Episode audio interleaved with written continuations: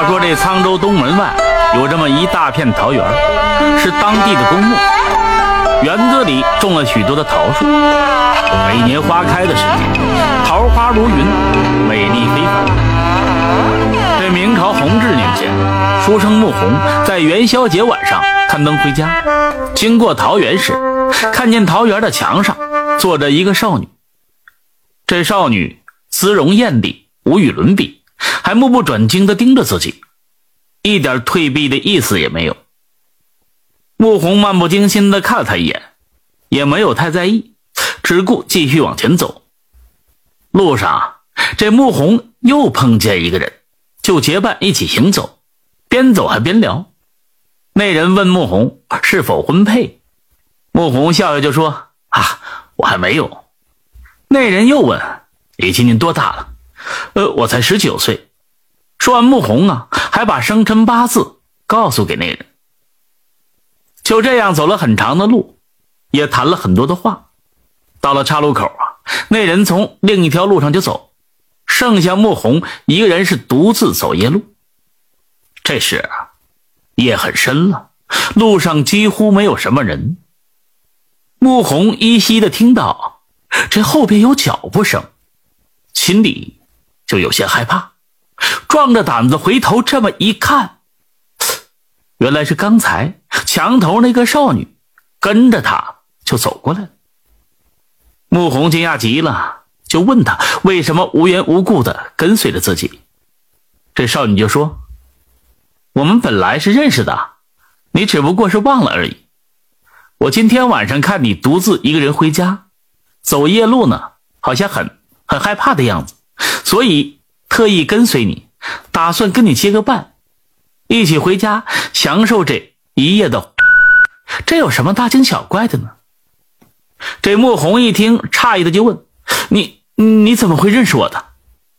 这少女呢，并未回答，只是一口气说出穆红的小名、生辰八字以及家里头种种的琐事，居然是没有一点差错。穆红听这女子说的确切，便相信了他。于是两人一同返回家中。穆红单独住在一个房间里头，出门的时候呢，自己锁了门。回到家里也不用惊扰父母，自己掏出钥匙打开了门，正准备招呼这小女子进屋，却发现她已经坐在了桌前。穆红搞不明白，她究竟是怎么先进屋来的。穆红点上灯，仔仔细细的端详着这姑娘，才知道她叫小兰。这小兰呢，长得楚楚动人。比路上遇见时还要娇媚美艳。原来啊，她已经在屋中化好了妆。小兰的衣服配饰极其鲜华，都是非常珍贵的丝绸之物。这时呢，穆红感觉这肚中有些饥饿，准备到厨房里拿些吃食。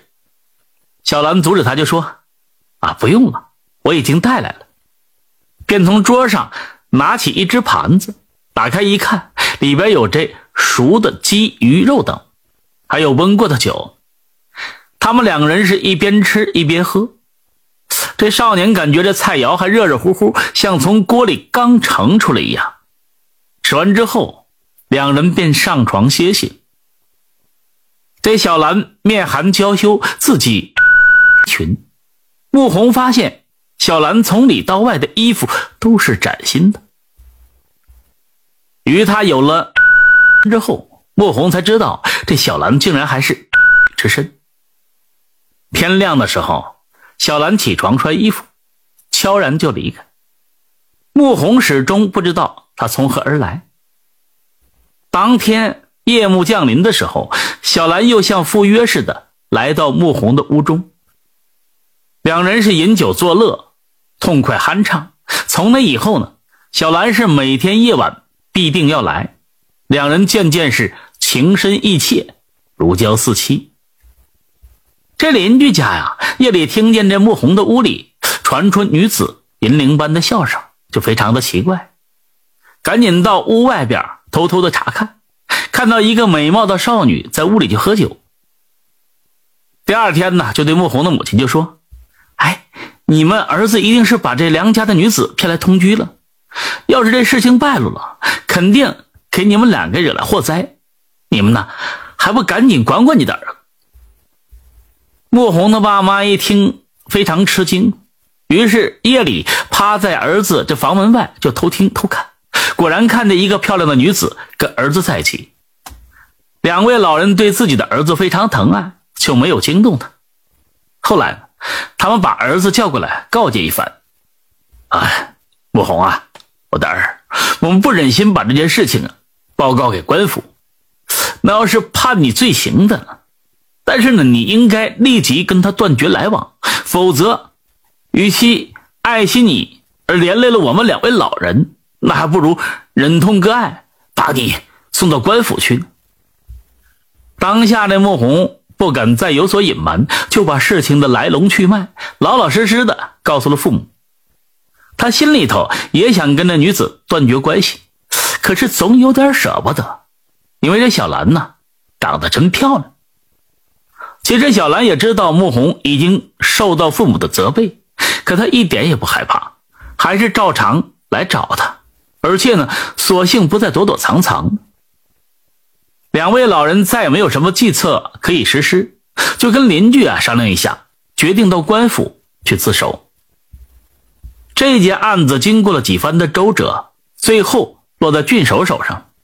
李郡守把穆红传来，还没审讯，穆红就自动的承认这件事情，并把开头经过说的非常详细具体，只是不知道小兰的姓氏和住处。郡守细细推敲穆红提供的口证。觉得这女子啊，像是一个作怪的女鬼，而不是人，于是就没有惩罚莫红，反而将她放了回去，只是让她设法呢，把长线坠在小兰的衣服上，那样第二天就可以验证一下这女子究竟是怎么回事。穆红明白这意思之后，就回到家里。当天晚上，这穆红趁小兰不注意，就把这线头啊，想钉在她的衣袖上。哪知小兰却扭头冲着莫红大喊：“你你为什么要缝我的衣服？快把袖子里藏的针线给我拿出来！”莫红执拗不过，只好交了出来。第二天，莫红把昨天发生的事一五一十的报告给郡守。郡守没想到这女子这么厉害，就说：“啊，今天晚上你用剪刀剪破她的裙子。”当天晚上，莫红抓住小兰的裙子就剪，小兰又迎上就说。你为什么要剪我的裙子？你把剪刀给我，我就不跟你计较了。穆红害怕，赶紧又把剪刀递给了小兰。次日呢，将一切情况又回复给郡守。这郡守听了十分恼火，立刻就派了几个健壮的乡丁前去捉拿小兰。不想这些乡丁快到木家的时候，不知道怎么回事，这晴朗无云的天空忽然飘起了大雨，刮起了狂风。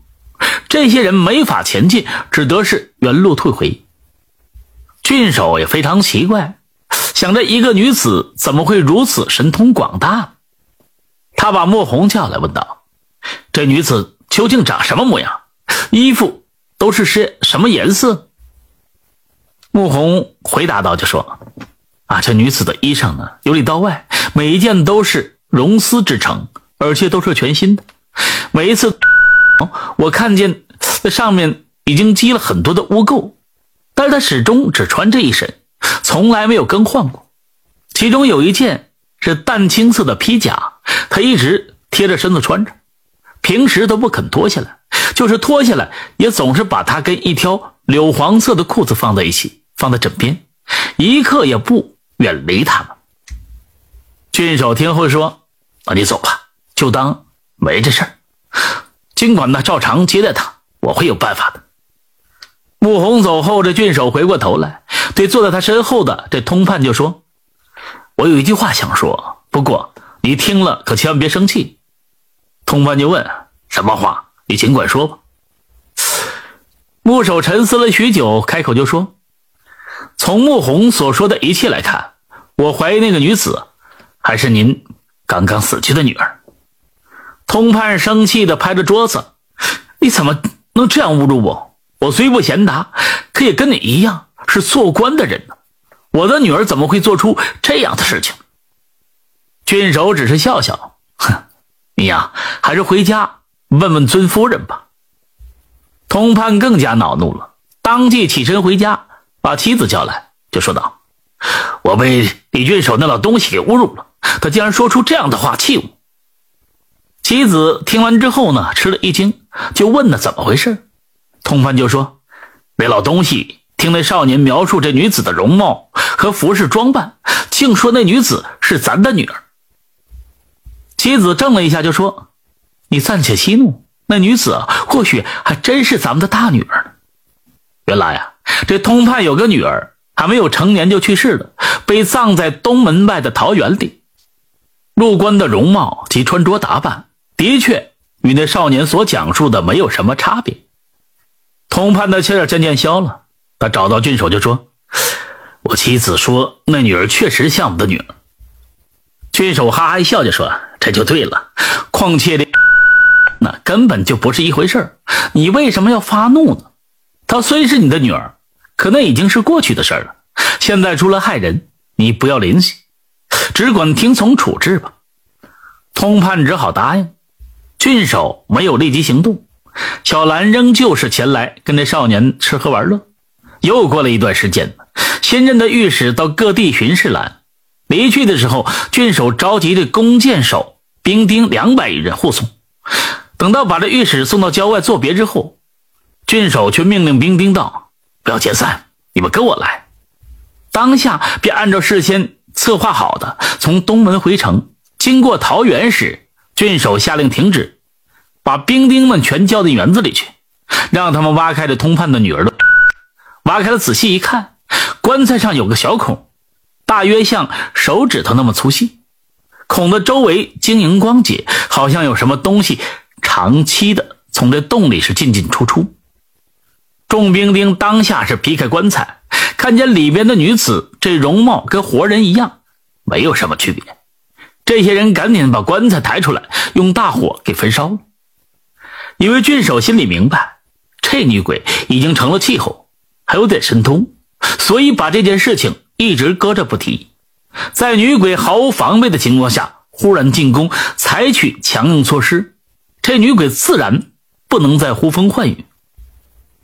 郡守害怕这穆红被女鬼逼得太深，还来纠缠他，于是把穆红招进了城里头，让他参加守城队伍，晚上跟同伴们一起睡觉。这样观察了三个月，并没有反常的现象，才把他放回了家中。从那以后，穆红呢平安无事，再也没有出现什么。诡异的事情。感谢收听名城故事会，喜欢听故事的朋友，那就点个关注吧。